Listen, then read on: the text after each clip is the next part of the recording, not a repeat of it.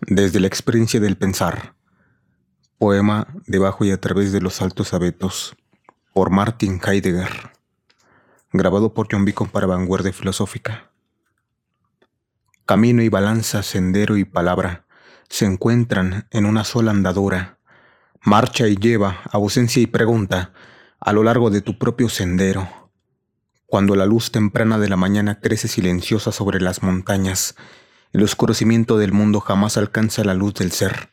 Llegamos muy tarde para los dioses y muy temprano para el ser. El hombre es su poema comenzado. Encaminarse hacia una estrella, solo eso. Pensar es detenerse sobre un pensamiento que llega una vez como una estrella y permanece en el cielo del mundo.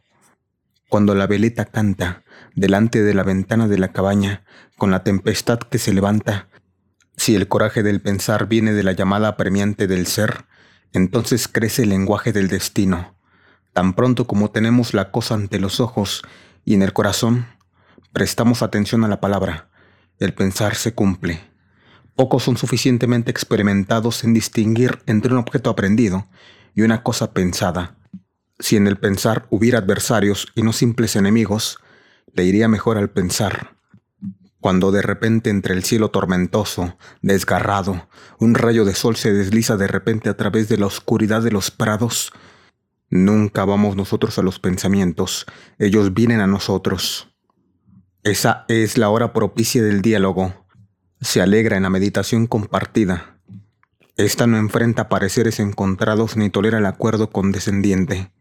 El pensar se sostiene firme en el viento de la cosa Quizá de aquella comunidad algunos salgan compañeros en el taller del pensar, de modo que uno de ellos inesperadamente se torne maestro.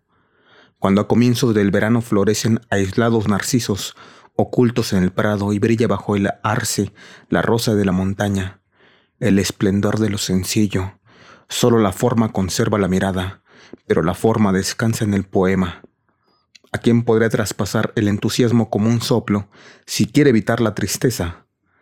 El dolor regala su fuerza salvadora donde menos sospechamos.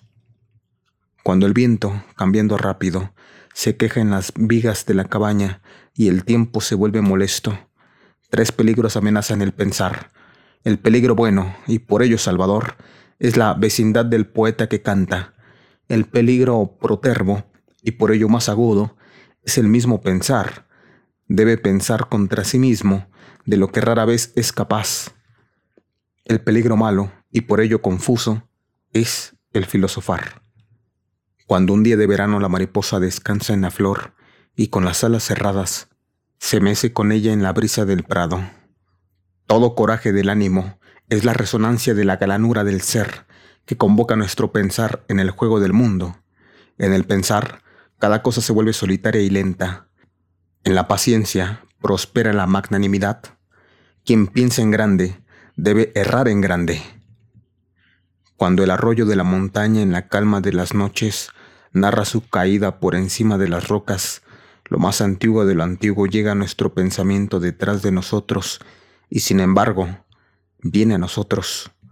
Por eso el pensar se detiene en la llegada de lo que perdura y es recuerdo. Antiguo significa detenerse a tiempo donde el pensamiento solitario de un camino del pensar ha encontrado su lugar en su textura. Tenemos que atrevernos a dar el paso atrás de la filosofía al pensar el ser, una vez que hayamos alcanzado familiaridad con el origen del pensar. Cuando, en las noches de invierno, tempestades de nieve sacuden la cabaña y una mañana la comarca está serena, cubierta de nieve, la expresión del pensar solo reposaría en su esencia si fuese incapaz de decir lo que debe permanecer en silencio. Tal impotencia colocaría el pensar ante la cosa. Nunca y de ninguna lengua lo pronunciado es lo dicho. Que cada vez y de repente hubiese un pensar, qué asombro podría sondearlo. Cuando desde las laderas del valle por donde marchan pesadamente los rebaños, repican campanas, el carácter poético del pensamiento aún está velado.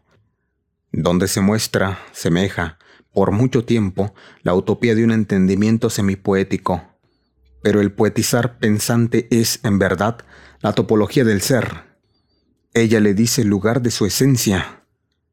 Cuando la luz del ocaso, cayendo en el bosque desde algún lugar, dora los troncos, cantar y pensar los troncos vecinos del poetizar, surgen del ser y alcanzan su verdad.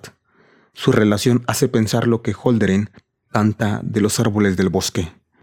Mutuamente desconocidos permanecen, alzándose erguidos los vecinos troncos. Los bosques acampan, los arroyos caen, el peñascal perdura, la lluvia fluye, las campiñas aguardan, las fuentes manan, los vientos habitan, la bendición medita. Gracias por escuchar este audiolibro.